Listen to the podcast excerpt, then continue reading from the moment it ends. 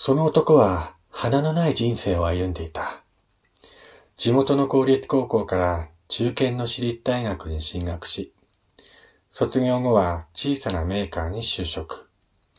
お見合いで結婚したが、お互いに愛情がないことがわかり、3年で離婚した。今は一人。もう結婚する気はない。仕事ぶりも至って普通。営業の成績はそこそこで、特に悩みという悩みはない。プライベートでのささやかな楽しみはパチンコと競馬であった。ある日、パチンコで負けた帰り、男は公園のベンチでうたた寝をしていた。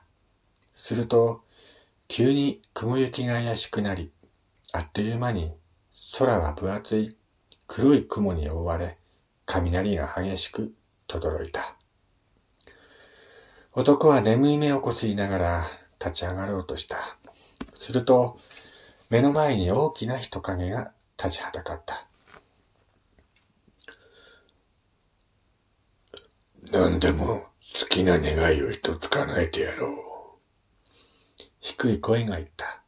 見ると、フードのついた黒いマントを頭からかぶり、長い杖をついた大男がこちらを見ていた。あまりのも非現実的な姿に男はまだ夢を見ているのかと疑った。なんだあんた。現実であることを確認するように男は質問する。私は魔法使いだ。何の夢も希望もないお主のために現れた。さあ、何でも好きな願いを一つ叶えてやろう。魔法使いだと。は、芝居の練習か何かか？男は後悔した。ああ、これは関わらない方がいい人間だ。そんな男の後悔を無視するように、大男は続けた。まあ、信じられないのも無理なかろうな。では、一つ試しに願いを言ってみるがよい。大男が自信ありげに言った。は、面白い。なら、現金で100万円、今すぐ目の前に出してみろ。そんなことはお安い御用だ。そう言うと、魔法使いは指を軽くパチンと鳴らした。すると、男の頭の上からバサバサと大量の紙が降ってきた。さあ、試しは終わりだ。願いを言うがよい。一枚を拾ってじっくりと見てみる。間違いない。本物の一万円札だ。枚数を数えてはいないが、百枚あるのだろう。息を飲んで魔法使いの姿を改めてまじまじと見つめた。あんた、本当に魔法使いなのか？こんなことがあるなんて。夢なら覚めないでくれ。男の小さなつぶやきを聞き、魔法使いは、ふっふと笑った。じゃあ、俺の好きな願い事を叶えてくれるんだよな。そうだな。男は、あれやこれや悩んだが、決断した。ギャンブルで勝つための能力が欲しい。それさえあれば、お金も手に入る。お金が手に入れば、ほぼ何でもできる。よ、よし。俺は、予知能力が欲しい。男がそう言うと魔法使いは、お前の願いは、叶えられた。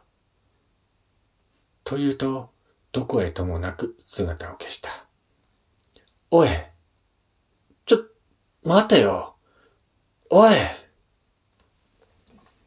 すると、空を覆っていた雲がさーっと引いて、隠れていた太陽が顔を覗かせた。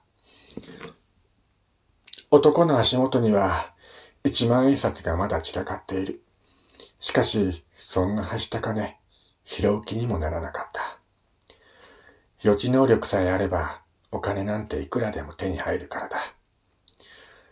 男は足元のお金を蹴飛ばすと、にやりと笑った。翌日、男は会社を休んで朝から競馬場に出かけた。早速、いくつかの競馬新聞を買い込んでデータをチェックし、レースの展開を予想した。不思議なことに、新聞を見ているうちに各レースの展開をはっきりと見通すことができた。頭の中にはっきりと馬の着順が浮かんでくるのだ。1レースは大きく3番が逃げるが、鼻差で5番が勝つ。2レースは1番の逃げ切り。3レースはゴール前の混戦を制して6番が首差で勝つか。は、全部見えるぞ。全部見えるぞ。新聞を持ってが震えた。しかし、これが本当に予知能力なのかはわからない。ただの勘違いかもしれない。男は試しに、まず1レースの馬券過程を買って、結果を見ることにした。結果、レースを始めから男の予想通りの展開となった。3番の馬が大きく飛び出し、後ろをぐんぐん引き離してゆく。そのまま行くかと思われたが、最後の直線になって、5番の馬が信じられないような追い上げを見せた。まさか。そして、ゴール直前で5番が3番をかわし、1着に。2着が3番だった。男は1人、喜んだ。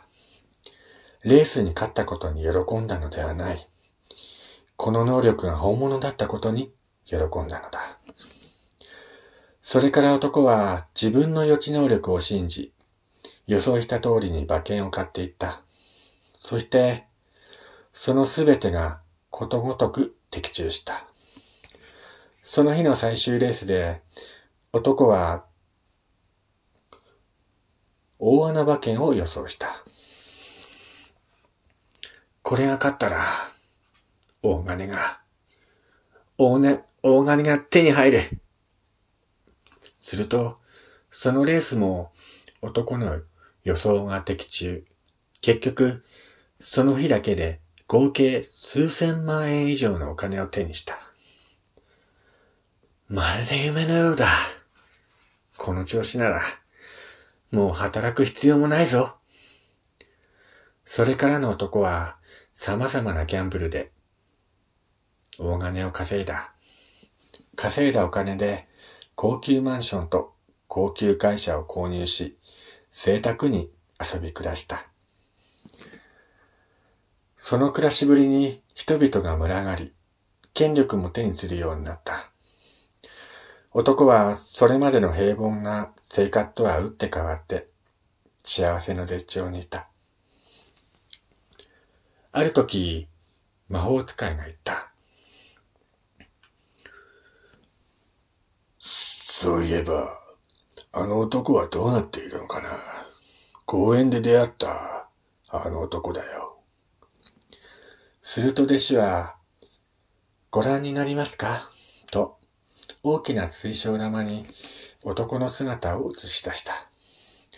男は病院のベッドで笑みを浮かべながらぐっすり眠っている。公園で眠ったままの姿で発見され、意識が戻らず、病院に搬送されたようですね。よく眠っておりますよ。随分と幸せそうな顔で。魔法使いは水晶玉を覗き込むと、それはそうだろう。夢なのだから。と言って、弟子の顔を見た。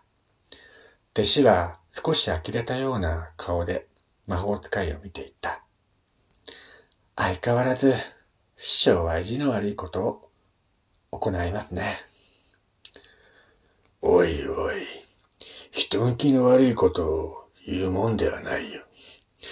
私は、あの男の夢なら覚めないでくれという願いを叶えてやっただけなんだから。そして魔法使いと弟子は、あさけるように笑い続けた。